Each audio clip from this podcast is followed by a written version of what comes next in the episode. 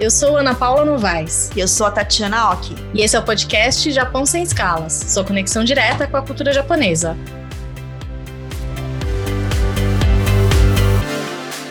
Para começar o episódio de hoje, eu queria fazer uma pergunta. O que você pensa quando te falam sobre o Japão? Ai, meu Deus, eu vou responder, né, gente? Mas todo mundo aí pensa, né? O que, que vem na sua mente quando falam de Japão? Bom, é, na verdade, eu nem lembro direito a imagem que eu tinha do Japão até eu ir para o Japão.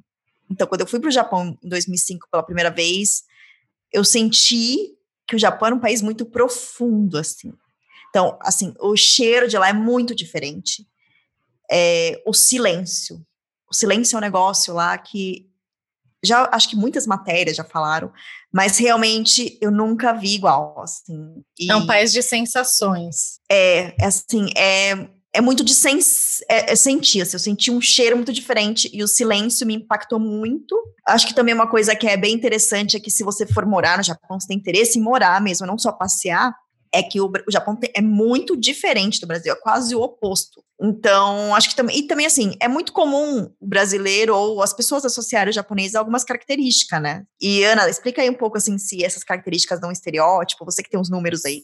Sim, sim. A gente tem, tem aqui alguns é, dados de uma pesquisa que foi feita pela Wikimedia com 229 pessoas em 2016 e ela revelou algumas ideias que os brasileiros costumam associar ao Japão. Então, quando a gente perguntou qual era a primeira palavra que vinha à cabeça quando se falava em Japão, 80% dos entrevistados, então assim, a, a maioria esmagadora pensava em animes e mangás e aí depois também mencionavam a tecnologia, a culinária. E com relação às características que descrevem o Japão, as pessoas citaram é, adjetivos como educado, tradicional, é, uhum. moderno, belo. Então, sempre é uma visão muito positiva sobre o que definia o Japão. Olha que interessante, né? E assim, mostra também a cultura do anime, que é muito forte, né? Não só no Brasil como no mundo. E eu acho que se, assim, agora, bem assim de cabeça, né, Ana? Qual que é a palavra que você colocaria? Vai, não seja influenciada.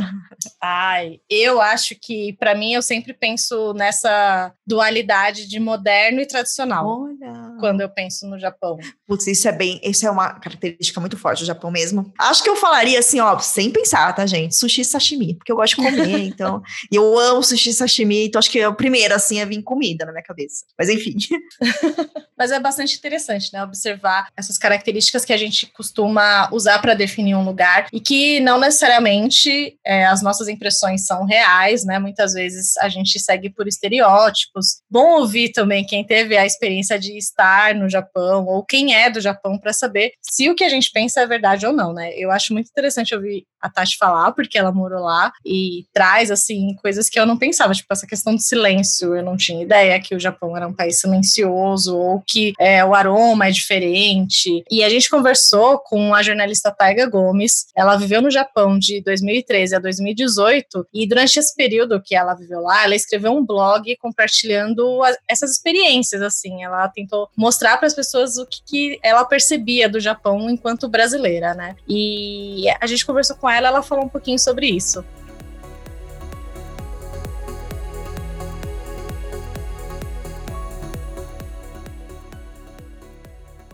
Nós estamos recebendo agora, aqui no Japão Sem Escalas, a jornalista Taiga Gomes, que viveu no Japão de 2013 a 2018 e é autora do blog Outros Olhares. Taiga, seja bem-vinda ao Japão Sem Escalas. Obrigada, obrigada pelo convite. A gente é que agradece você ter aceitado o nosso convite. Bom, Tag, eu queria que você falasse um pouco pra gente é, a sua vivência no Japão. Você viveu lá por cinco anos e antes de ir pro Japão, assim, como era o seu olhar para o país e o que mudou, assim? Qual foi o primeiro choque ao, ao fazer essa mudança para um país tão diferente? Acho que o choque veio com a notícia de se mudar para lá, porque a gente não sabia nada do Japão. Então, o medo, principalmente da língua, como é que eu vou aprender essa língua tão difícil, de ser analfabeta, de não conseguir ler nada, enfim. É, mas é, seria o medo de se mudar para qualquer outro lugar é, no Oriente, eu acho, né? Porque, assim, a gente sabia que a gente poderia se mudar para fora, mas quando veio o Japão, nossa, será que a gente consegue, né? Porque chegando lá foi extremamente fácil se adaptar. Você logo que chega no Japão, você já vê que se sente acolhido porque todos são gentis, porque a cidade é feita para funcionar para todos. Então foi impressionante a velocidade com que a gente se adaptou mesmo sem saber a língua. E mesmo os japoneses também não falando muito bem o inglês. Eles tentam se comunicar e ajudar o tempo todo a gente. Então, assim, o que eu digo é que o choque foi antes, não foi chegando. Chegando, rapidamente a gente se sentiu bem acolhido, confortável, porque por causa da gentileza, por causa da facilidade que tudo na cidade funciona, então, então é isso, sim. É isso que foi surpreendente, foi a facilidade de adaptação. Não a dificuldade para se adaptar, mas o quão fácil foi, então. Exatamente. E você falou do idioma. Você não falava nada de japonês quando você se mudou? E continuo falando bem pouco, assim, porque o processo foi, foi interessante, porque a gente achava que ia ficar dois anos, aí depois acabou renovando e ficando cinco. Se eu soubesse que eu ia ficar cinco, eu teria feito um curso mais intensivo e aprofundado japonês. Mas eu fui fazendo o mais básico para sobrevivência mesmo mesmo, aquele, aquelas frases assim que a gente tem que usar no dia a dia, até porque a gente, eu estava pesquisando para o blog, escrevendo em inglês, em português para os brasileiros, então assim, eu falei, bom, se, eu, se for para eu aprender o japonês muito bem, eu vou ter que dedicar muito tempo a isso, e eu acho que vou ficar pouco tempo aqui. E não imaginava também como que eu iria usar essa língua depois, no futuro. Então foi uma decisão que eu tomei, que se eu soubesse que eu ia ficar tanto tempo, eu acho que eu teria aprendido mais. Mas eu aprendi um suficiente para, combinado com um pouquinho de inglês que eles sabiam, e com uma mímica, e com uma boa vontade, vontade geral, me comunicar bem. Assim, eu não tive tanta dificuldade. O ler é mais difícil, é mais complicado. Eu aprendi um pouquinho do katakana, que é o alfabeto que serve para as palavras estrangeiras. Então, você lendo o katakana, você lê meio que uma palavra em inglês escrita em katakana no sotaque deles e você meio que consegue perceber o que, que é. Hoje em dia, acho que eu já esqueci, já tem dois anos que eu sei. Mas, assim, é, é, é, essa, isso tem a ver com o que eu falei no começo, né? A gentileza é tão grande, a boa vontade é tão grande deles, que mesmo eu sabendo um pouquinho de japonês, eles um pouquinho de inglês, a gente se comunicava e eu nunca tive dificuldade de fazer nada. Inclusive, restaurantes e tal, que os menus, os menus são em japonês, mas tem a foto ou o desenho da comida. E é uma aventura também, que você vai experimentando as coisas, sem meio que saber o que, que é. E aí os meus filhos também foram aprendendo e o meu filho também começou a me ajudar a ler o cardápio, e aí a coisa vai, assim. É até interessante você falar isso, porque muito brasileiro tem vontade de conhecer o Japão, mas fica com medo porque acha, nossa, mas é tão diferente, é difícil, japonês.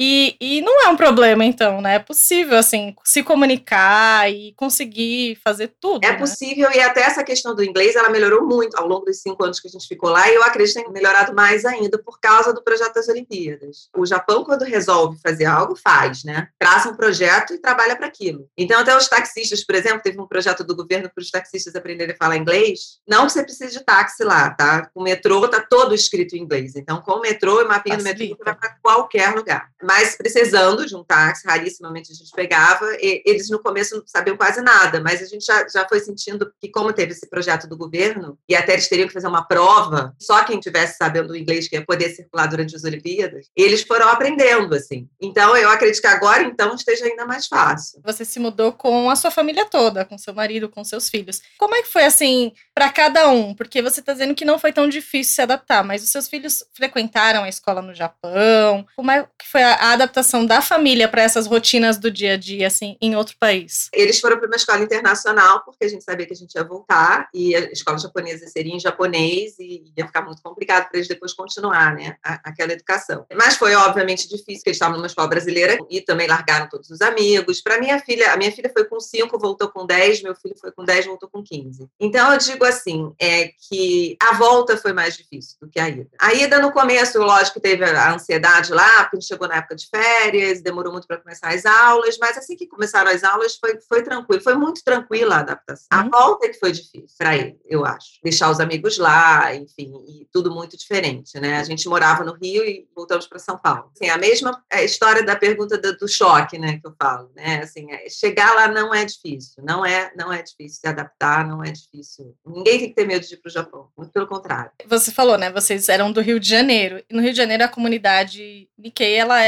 pequena, né? Não é como aqui em São Paulo, que tem a maior comunidade de descendentes, né, fora do Japão. Voltar para São Paulo também. Você acha que foi facilitou também nesse contato de volta com o Brasil? Assim, vocês procuram também aqui em São Paulo referências, coisas, é, restaurantes que te lembrem de lá? Como é que é essa, essa vida aqui em São Paulo na volta do Japão? Então, com certeza. Um dos motivos que a gente escolheu voltar para São Paulo foi esse. Foi saber que é a, segunda, é, a, é a maior comunidade japonesa fora do Japão no mundo, né? E a gente sabia que aqui a gente ia continuar tendo algumas referências. Então, é, teve, tiveram outros motivos, mas esse foi, foi um dos grandes motivos. E nós já fomos ao consulado algumas vezes, é, é, frequentamos eventos, a comunidade gosta muito da gente. Meu marido é, é, foi correspondente internacional lá da, da, TV Globo durante cinco anos, então era ele que trazia as notícias do Japão para cá. Então, a gente foi muito bem recebido aqui pela comunidade japonesa. E os restaurantes, a comida também, né? Sentiu saudade, coisa dos restaurantes japoneses que tem aqui é, é imensa, e, isso facilitou demais, facilitou demais, sim. E, e, e a mesma hospitalidade que, que a gente, né, gentileza que a gente sentia lá, gente sente aqui com a comunidade japonesa aqui de São Paulo. Se os meus filhos pedem para a liberdade, agora está na pandemia, mas antes, toda hora, mãe, quero ir na liberdade, quero ir na liberdade. Aí eles vão no mercadinho lá, acham vários produtos que eles gostavam de Tóquio, compram, trazem para casa. Isso foi importante, foi importante sim.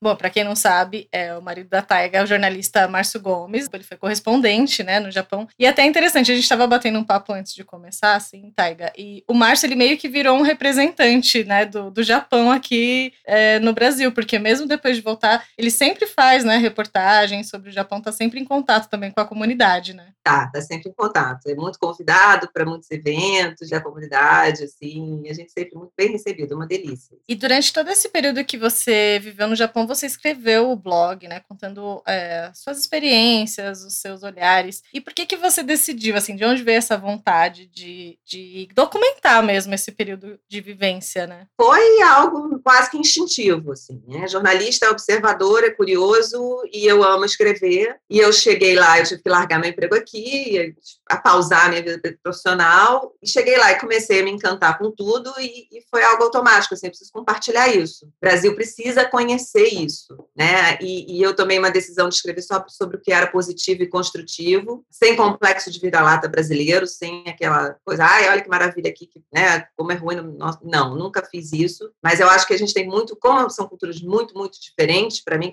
praticamente opostas em todos os sentidos, é, eu acho, eu sempre falo que eu acho que o meio do caminho seria o ideal entre Brasil e Japão, culturalmente falando, mas aí eu quis falar do que, que falta para a gente que eles têm. Então, o senso de coletividade, né? A, a, essa coisa do cuidado do espaço público, do amor à natureza. E, aí tem vários temas no meu blog. E foi praticamente automático, assim. Eu cheguei no final de junho, as crianças estavam de férias, elas começavam a escola no final de agosto, então eu fiquei meio que em função delas, o Márcio trabalhando loucamente logo de início. Assim que elas começaram a escola em setembro, eu já comecei a escrever para blog e escrevi até o fim. Mas com esse objetivo de compartilhar o que a gente pode aprender também, né, com, com o japonês, com a cultura japonesa, né? Sim, e fui viajando pela Ásia também. Cada viagem que eu fazia, eu pesquisava muito sobre o país para onde eu ia e também publicava posts sobre esses lugares. E, e foi assim, é, foi assim, bastante coisa. E está no ar e vai ficar no ar para sempre. Assim, eu vou manter ele no ar, até porque os textos são atemporais e tem muito conteúdo, foto, vídeo também. Como eu trabalho muito com vídeo, também tem muita coisa lá. Assim, foi, foi muito bom porque foi a primeira vez que eu trabalhei sem, sem ter alguém mandando fazer eu fazia de um jeito, assim, eu, eu fiz o que eu acreditava que era melhor fazer, do jeito que eu queria, e construí o blog todo sozinha, então foi uma delícia, assim, um trabalho muito gratificante. E você conta, assim, várias é, histórias, né, vários causos, assim, de, ah, a diferença é que a, as ruas de Tóquio são muito silenciosas, ou da, da limpeza também, do espaço público, do cuidado que os japoneses têm com o espaço público. Vendo, assim, o que, que você acha que é mais diferente, assim, do que a gente tem no Brasil? Não que seja melhor ou pior, mas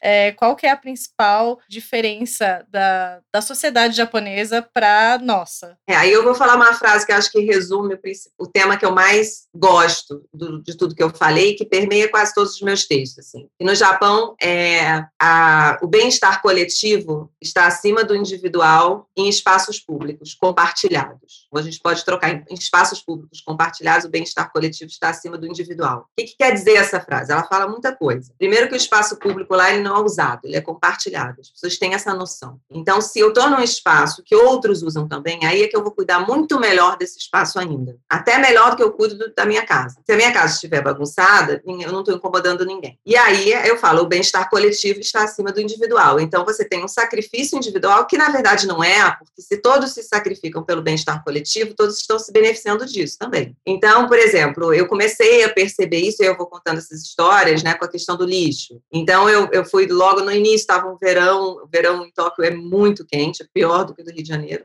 e é muito úmido, e aí eu estava andando com os meus filhos na rua, meio perdida ainda, tipo, primeira semana que eu estava lá. Quero um sorvete, comprei um sorvete fomos tomando sorvete na rua. E aí, quando eu vi, ah, mãe, não quero mais. Deu um, deu outro na minha mão, pingando aquilo, e não tinha lata de lixo para jogar fora. Nossa. E aí eu fui buscar entender, né? Aí você começa a olhar ao redor, não tem lata de lixo, e também não tem lixo na calçada, tá tudo limpíssimo. E também não tem gari limpando. Então, gente, o que, que acontece aqui? Aí eu fui investigar. E aí um dos meus meu texto que viralizou, o primeiro que viralizou, chama O Lixo é de Cada Um. Eu conto essa historinha e eu falo que eu descobri que, na verdade, assim, cada um toma conta do lixo que produz. O japonês não sai andando na rua comendo, não é algo que o japonês faça, não come andando na rua. Então, você vai tomar um sorvete, o que, que eu teria que ter feito, né, sabendo? Entrar na sorveteria, toma o sorvete, termina o sorvete, joga fora lá dentro da sorveteria, no lixo, todo dividido, reciclado, e aí sai. E daí você vai pensando, né, poxa, de onde que vem essa lixarada toda que tem nas calçadas? Comida, né? Normalmente, se for olhar, é comida. E aí você vai percebendo isso, assim, é como que é tudo tão limpo se não tem gari, se não tem lata de lixo? Porque cada um é responsável pelo lixo que produz, assim. E, e, e, isso é algo que eu fui aprendendo em vários outros casos, em várias outras situações, e sempre a resposta era muito simples e óbvia, sabe? Claro que a gente tem que fazer isso, né? É óbvio, para viver em sociedade, você tem que fazer assim. Todo mundo tem é, ideia da sua responsabilidade com o coletivo. Exatamente. E a coisa de não incomodar o outro. E o outro desconhecido, ele é muito mais importante ainda para o japonês do que o outro conhecido. Então, pensa assim, você está num... Eu tenho vídeo disso para provar, porque eu sabia que as pessoas não iam acreditar. Metrô lotado, um silêncio completo no vagão. É assim, celular não toca no Japão. Ele vibra, mesmo assim, eles talvez nem vibre, está no silencioso. Você se comunica, mensagem de texto, tudo em silêncio, porque você não incomoda quem está do seu lado. Ninguém atende o celular no, no metrô, no ônibus. Não, alô, nem pensar, não existe isso. Eu já levei bronca de motorista de ônibus, o ônibus vazio, motorista lá na frente, eu lá atrás, mais duas pessoas sentadas. Eu fui atender, quietinha o celular, ele virou e olhou para mim de cara feia. Isso não acontece lá, não pode acontecer lá. A única coisa que você escuta é o alto-falante do, do ônibus, e mesmo assim, se você está com um grupo, às vezes ia gente brasileira visitar a gente, ah, vamos lá, a gente andava, a gente não tinha carro lá, não precisa. Tava lá no ônibus, começava a se empolgar, brasileiro fala alto, as pessoas olhando, porque você está incomodando quem está ali do lado. Sim, deve ser muito difícil para os brasileiros, porque a gente gosta de falar, né? A gente fala no espaço público, a gente conversa o tempo todo, mesmo no ônibus, no metrô, na rua, enfim. Mas você aprende, né? Porque eu não acho também que tenha ser tão assim, por isso que eu falo que acho que tem o meio do caminho, né? Acho que acaba que o indivíduo ele fica muito pequeno, pequeno demais na sociedade japonesa, sabe? Mas assim, como o nosso indivíduo é gigante, então vamos aprender com eles para a gente meio, pelo menos, conseguir diminuir um pouco essa individualidade e aprender um pouco com a história do coletivo, né? As máscaras, eu publiquei um, quem quiser ir lá no meu Instagram ver, eu publiquei um vídeo para contar como é que é essa história das máscaras no Japão, né? É,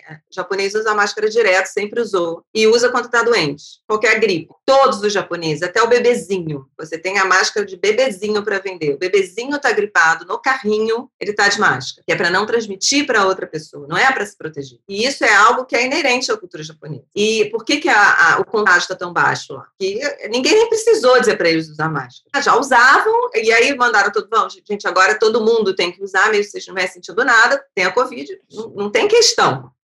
e é essa coisa, assim, do coletivo, né? É, é, assim, é pelo coletivo que eu estou usando a máscara. É mais até pelo coletivo do que para me proteger, né? E isso é, isso é muito interessante. E nessa volta de vocês, da família toda para o Brasil, assim, o que, que ficou de que vocês mantêm de costumes ou que esse período no Japão influenciou assim para vocês mudarem também é, os ritmos de, de vida, a rotina, tudo? O que, que ficou de, da, do costume do Japão agora aqui no Brasil também? É, eu sou outra pessoa completamente. Não tem nem como, eu vou ficar dois dias aqui falando tudo que mudou em mim. mas, uma, mas um exemplo que eu acho interessante que eu, e foi interessante que eu me toquei disso já aqui. Eu fiquei muito mais contemplativa. Né? Eu tenho um texto que eu explico isso, a questão da contemplação lá. Ela é muito aparente na época da, das cerejeiras, né? Que, que, você tem lá a floração e eles ficam admirando aquilo, mas eles admiram e contemplam a natureza o ano inteiro. Então, a cada florzinha, época das azaleias, época das hortênsias, época, tem todas as épocas de todas as flores, eles sabem o calendário e eles saem para admirar as flores e a natureza. E isso tem a ver com o shintoísmo, eu explico muito também no blog, da onde que vem, né? Porque eu fui, eu fui tentar entender da onde que vem isso tudo, né? O shintoísmo, ele, ele considera sagrada a natureza, Deus que é a Kami, são os Kami, que são várias divindades, né? Ele está instalado em pedras, em cachoeiras, em rios, em lagos, em árvores. Então, eles veneram a natureza e admiram a natureza. E isso ficou em mim é, é, é muito profundamente, assim. Então, hoje, sem, sem perceber, tem um passarinho cantando, eu paro tudo e fico, ai, que lindo desse passarinho, sabe? Assim. E eu escrevi muito sobre isso e vivi muito isso com eles, assim. E é lindo, né? Porque isso falta muito no Brasil também, né? E a gente tem uma natureza extremamente exuberante e despreza, né? Eu nunca fui ao Japão, mas eu tenho, assim, uma impressão de que o ritmo é diferente do nosso... Mesmo Tóquio sendo uma cidade super agitada, ou outras regiões, mas que o ritmo de vida é outro. Você sentiu isso? Senti, senti. Tóquio, assim, é, você tem bairros, né? Então, você tem Shibuya, você tem Harajuku, Shinjuku, que é um bairro mais comercial, de sede de governo, muito escritório e tal. Muita gente morando, é uma das cidades mais populosas do mundo. Já foi a mais, eu não sei como é que está agora, porque a China está indo muito rápido. Mas, assim, é muita gente. Mas é muito interessante. Eu andava muito em Shibuya, que tem, tem muita loja e tal, e fazer, fazer as minhas coisas, né? É um labirinto, demorei muito para saber andar lá. É muita gente andando. É o maior cruzamento do mundo, né? Uhum. Aquele famoso. Só que você anda assim, um pouquinho, sobe uma rua, você vira uma esquina, daqui a pouco tá um silêncio, tudo vazio, você escuta os passarinhos. E tem essa coisa, eles são silenciosos, eles não incomodam. Então, é muita gente, mas é praticamente o barulho dos passos, assim. As pessoas estão conversando, óbvio, quando tá aquela multidão atravessando a rua, e tem muito turista também. Você não sabe muito bem quem é turista, quem não é. é tem muito chinês, tem muito coreano, a gente, a gente, né, assim. Mas normalmente, o lixo, o que jogou no lixo fora, não vai ser o japonês, né, na rua. Aí eu eu conto do lixo também, quando eu falo do lixo, é, tem quem limpa a rua são voluntários das empresas que trabalham ali, funcionários, inclusive os próprios chefes. Então, toda semana, cada empresa pega um grupo de pessoas, junto com chefes, para varrer a rua da empresa. É quase impensável, assim, imaginar que isso possa acontecer, né, para gente aqui no Brasil. É, porque cada um cuida do espaço público que, que,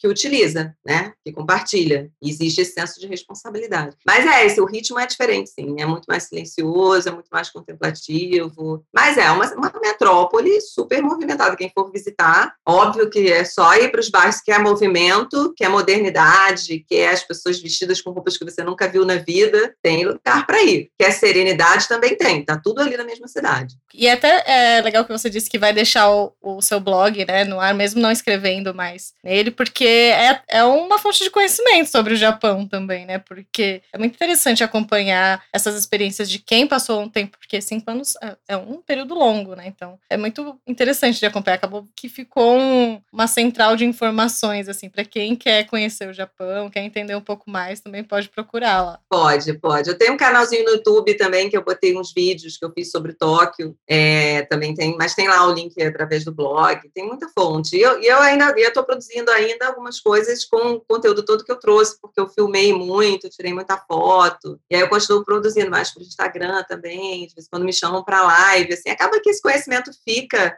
e é tão interessante, a Olimpíada vem aí, as pessoas estão super, super querendo saber. Eu acho que faz parte, né? Você, você aprende tanto, é meio que sua missão, quando você volta, compartilhar isso tudo, né? E você pensa, assim, também em, em aproveitar tudo isso que você produziu quando estava lá, esse conhecimento que você adquiriu, para fazer alguma coisa, assim, talvez um, um documentário, alguma, um trabalho daqui para frente sobre o Japão? É, eu acho que as demandas vêm, né? Elas chegam, né? Então, assim, agora eu estou fechando um trabalho para ser tipo uma colunista para falar de cultura japonesa, para uma empresa que é japonesa, que é uma das patrocinadoras das Olimpíadas. Isso vai aparecendo, assim, meio que sem perceber, porque foi muito despretensioso esse blog. Eu meio que virei uma referenciazinha. E como eu não sou japonesa, nem de origem japonesa, é um olhar diferente, né? É um olhar meio do estrangeiro total e do brasileiro, do carioca e tal, é, que também é uma cidade que não, eu não tinha nenhuma referência de cultura japonesa no, no Rio. Então, acho que, que, é interessante, as coisas começam a aparecer, assim, né? Agora, a, a Olimpíada começando a gente tomara que aconteça no ano que vem e, e eu estou esperando até sentindo intuindo que vai ser um congressamento mundial essa Olimpíada né? Porque vai ser a saída da Covid. Eu acho que vai ser muito lindo assim. E eu acho muito legal que seja em Tóquio nesse momento sabe? Eu até estava falando com meu marido assim se tem uma cidade que é capaz de cancelar uma Olimpíada e fazer no ano seguinte que tem organização para isso planejamento para isso é Tóquio. Então assim o timing assim foi é horrível que a gente está passando, né? Mas a gente tem que, eu acho que de todas as figuras a gente tem que tentar aprender, né? Então, por isso que eu estou tentando até usar essa história das máscaras da coletividade para falar muito aqui para o brasileiro. Gente, por que, que os países asiáticos estão lidando de maneira tão diferente dos ocidentais? E eu nem comparo Brasil e Japão, eu acho que é o Ocidente e o Oriente Sim. mesmo, assim, sabe? E lá o coletivo é muito maior que o indivíduo, né? Até porque não é só aqui no Brasil que a gente vê, às vezes, essa resistência, né? Em outros países também aqui do... É, em relação é... à Covid, a Inglaterra está muito mal também. Isso tem a ver com o individualismo do Ocidente, né? A gente precisa equilibrar isso, porque não dá para você compartilhar uma megalópole sendo individualista, não, não, existe. E aí vem uma doença como essa, ensina demais para gente. Né? E eu acho que Tóquio, assim, é o timing, assim, isso ter acontecido na época da Olimpíada de Tóquio, primeiro que é o que permite que aconteça a Olimpíada no ano seguinte, porque talvez outra cidade não daria conta financeiramente em, em termos de planejamento japonês, ele ele consegue, né? A gente viu lá Fukushima, terremotos acontecem, a gente reconstrói em,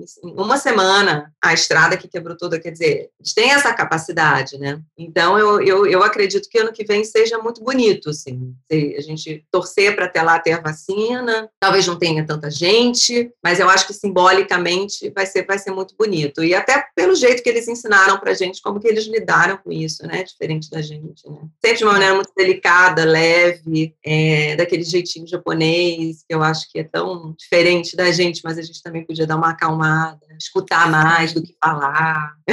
e a gente tá, bom, agora estamos no, meio, no meio dessa pandemia, mas a saudade do Japão deve bater, né? Você tem planos de voltar, talvez até para a Olimpíada, quem sabe? É, se tiver uma oportunidade profissional de ir na Olimpíada, eu vou. Assim, mas assim, se fosse para eu planejar uma viagem, eu não iria na Olimpíada, porque eu quero ver a minha Tóquio, normal, não uma Tóquio uhum. invadida de turistas.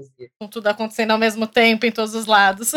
Eu quero, eu quero a minha e o meu Japão, assim, a saudade é permanente, é difícil. Eu não consigo ver filme, eu adoro o Estúdio Ghibli, por exemplo, tem todos os filmes aqui, eu não consigo parar para assistir depois que eu voltei, porque eu, a saudade é tão grande que eu, eu ainda estou nessa fase, assim, de dói, assim, dói, sabe? Ainda baixa aquela nostalgia. Amiga minha que, que ela mora na Alemanha, mas ela morou seis anos em Tóquio, quando ela foi embora eu estava lá ainda, e ela falou, depois que você passa um tempo aqui, o Japão é uma tatuagem na alma, fica para sempre com você. Mas também é interessante que as pessoas perguntavam: ai, agora você vai voltar, e aí vai deixar tudo aquilo, tudo aquilo para trás. Eu falei, não vou deixar nada para trás, eu vou trazer comigo. O Japão está dentro de mim agora, para qualquer lugar que eu for. Então, não é que você, você ganhou aquilo, né? É um privilégio ter tido essa experiência. Carrega junto. Agora, quem quer ir, reserva um tempo para ficar lá, né? para ficar uns 20 dias, pelo menos. Assim. É uma lição de vida, você aprende muito, mesmo viajando ficando pouco tempo, assim. Mas não vai para a Ásia, ah, vou fazer um pulo no Japão e outro em outros lugares, não. Vai só para o Japão. Que nem, como o Japão, não existe outro lugar do mundo. O Japão é único. Não tem, não tem. Não tem igual ao Japão. Taiga, é, muito obrigada. Nossa conversa foi ótima. Muito obrigada por participar, por com, compartilhar com a gente todas essas vivências que você teve e essa mensagem tão bonita também, né? De, de pensar no equilíbrio do que tem, do que a gente tem para aprender com o Japão, juntando com as nossas experiências como brasileiros também, né? Obrigada a vocês, adoro, adoro conversar sobre o Japão, adoro falar sobre isso.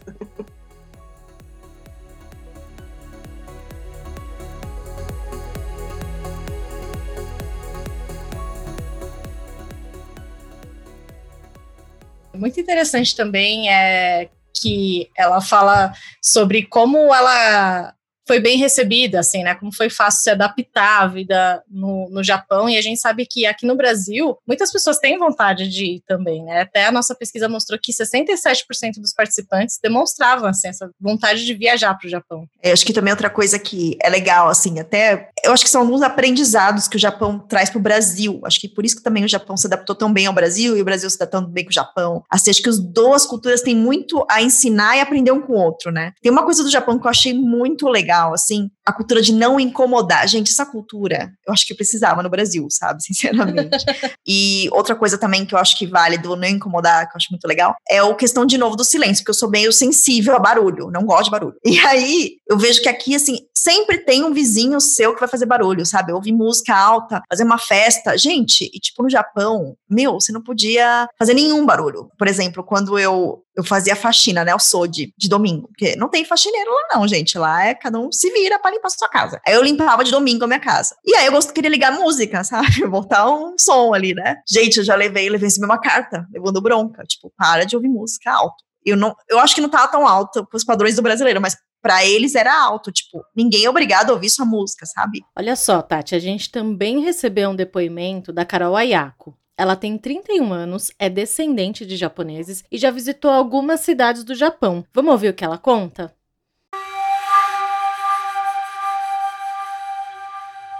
É, visitei as cidades de Tóquio, Kyoto e Hiroshima. Sempre em alguma conversa, as pessoas abordam e perguntam sobre o Japão, sobre a vida no Japão. E eu aqui, Nikkei brasileira, não tinha essa mesma compreensão do todo. E sim, o Japão era muito idealizado e, e, tão distante, né, de comportamento e de atitudes diferentes do Brasil. Quando eu cheguei no Japão, alguns elementos que eu já vivi aqui no Brasil com a minha família, com os costumes japoneses, fizeram ainda mais sentido, como na recepção, tirar o sapato antes de entrar em casa, é, o comportamento à mesa, é, o sentimento de, de gratidão, de montainai, que não pode ser desperdiçado, e até mesmo o respeito aos mais velhos. E quando eu fui para o Japão, reforçou o sentimento de que eu sou Nikkei, de que eu pertenço a uma família de origem japonesa, mas que eu sou brasileira, mas vivo e moro e tenho os costumes do Brasil. Então reforçou a identidade Nikkei de valorizar assim os antepassados, pertence à cultura japonesa, com a adaptação da cultura brasileira. Então de, de pegar o melhor dos dois mundos, de ter, de ser a essência dos dois mundos, tanto japonesa quanto brasileira. E Tati, vamos pro nosso quadro Nihongo Shiranai? Vamos. Tem uma expressão nova para me ensinar? Já tô curiosa. Olha, a expressão acho que é legal para quem tá indo pro Japão e a pessoa, né, vão perguntar de onde você é, aí acho que você pode responder, Watashi wa Buradiru kara maerimashita. Eu vim do Brasil. Nossa, essa é difícil. Então, é, essa é difícil, mas é porque isso é bem formal. Então, se você está num negócio de negócio, uma reunião de negócio, é bom falar assim. Se não, fala é, outro que é mais fácil, tá? Watashi wa Buradiru Karaki Mashita. Dá? Não sei se consigo repetir. Muito, muito longa essa expressão. Vai, Watashi wa. Watashi wa. Que é eu. Tá. Buradiru Kara. Buradiru Kara. Tá certo? Kimashita. Sim. Kimashita. É. Isso, não foi tão difícil, gente. É, é. Watashi wa Burashiru Kara. Como é o final? Kimashita. Kimashita. Kimashita. Kimashita. Eu vim do Brasil, é. Buradiru é Brasil, né? Em japonês. Ah, sim. Buradiru. Buradiru. E, assim, acho que uma frasezinha em japonês é legal aprender. Então, já que se vocês vão, né, quem quer ir pro Japão, guarda essa na manga que vão perguntar de onde você veio, né? Então, mas ó, se eu estiver errado, senseis que estiverem me ouvindo, os professores de japonês, por favor, me corrijam. Eu não sou professora de japonês, tá, gente? Então, vou me redimir aqui.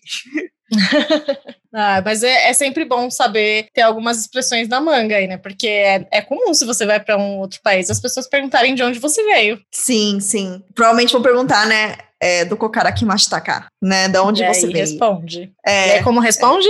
Watashi wa buradiru karaki mashita. Isso. Sabe o que pode falar também? Ó, o watashi, é, tá vendo, tô, tô, tô ensinando um pouco de japonês, mas o watashi não usa muito não. Tipo, é igual falar vim do Brasil, sabe? Você não precisa falar eu vim do Brasil, é meio estranho, não é? Vim do Brasil, buradiru karaki mashita. Tá bom já. Acho que até mais natural. Se for uma conversa mais informal, não tem problema. Não, acho que nem precisa usar o watashi wa. O watashi wa é tipo assim, o japonês, é uma, é, a sociedade não é muito é, individualista, né? Ela é mais coletivista. Então fala eu Ah. quero, eu, eu, eu, eu, não é muito legal, sabe? Então, tipo, Sim. Buradiru Você karaki suprime, mashita é, é mais, ah, vim do Brasil, entendeu? Vim do Brasil, não eu vim do Brasil, sabe? É, é bem, é bem sutil, é bem sutil, mas ajuda. E que tem tudo a ver com a tiraria. cultura, né? Com, Sim, sim. com a questão cultural de como as pessoas se colocam na sociedade, né? Sim, sim. É, é bem. Acho que não usar muito eu fica até mais natural. Boa dica. Anotem, gente, quando vocês forem pro Japão, ó, anotem todas as dicas da Paty. Eu não falo assim, eu feio gosto, eu quero. Gente, quando eu cheguei lá, eu vou ter que falar isso também. Eu falava muito, ah, eu gosto disso. Isso eu não gosto. Isso eu quero, isso eu não quero. Aí meu amigo um dia japonês falou, Tati, vou te dar um toque. Falou, para de falar. eu gosto, eu não gosto, eu quero, eu não quero. Ele falou, isso aqui não fica legal, fica esquisito. Ele falou pra mim, eu falei, mas por quê? Eu não posso falar que eu não gosto de uma coisa? Eu falei pra ele, ele, não, você não pode, não é legal. Ele falou, que estranho. Por que? Ninguém quer saber se você gosta. Era um amigo japonês, aí eu, gente, eu morri de vergonha, mas aí eu parei, nunca mais falei. Fiquei, ó, Bom, nossa conversa tá muito boa. Eu gostei muito de saber assim esses detalhes todos sobre a vida no Japão, sobre esses costumes locais e cada vez com mais vontade de visitar também o país. É, então, é um olhar brasileiro do Japão, acho que ele tende a ser muito positivo justamente por essa, essa necessidade de intercâmbio, sabe? E acho que o brasileiro também é muito alegre, e isso é muito legal para o japonês ver, né? Nossa, a gente tem o carnaval, a gente pula, a gente dança, a gente ri alto, né? É uma coisa que também para o japonês é impactante, assim, é legal também, uma cultura nossa, né? E, e vice-versa, a gente, acho que o equilíbrio seria muito bom se tivesse um pouquinho mais de Japão no Brasil, um pouquinho mais de Brasil no Japão, acho que ia ser bem legal. Então, por isso que as culturas, é, acho que se complementam tanto. Acho que essa é uma visão minha também. É um equilíbrio de forças. É, é. Pode. Então, gente, ó, gostaram do nosso episódio? Tá chegando ao fim, uma pena, mas contem pra gente nas redes sociais, todos os links estão na descrição. A gente vai gostar muito que vocês comentem os nossos posts, deixem sugestões, mandem mensagens, estamos aqui para ouvi-los. E é isso, né? Tchau, tchau, Sim, é pessoal. isso. Tchau, pessoal. Domo. Arigatou gozaimasu. Matane.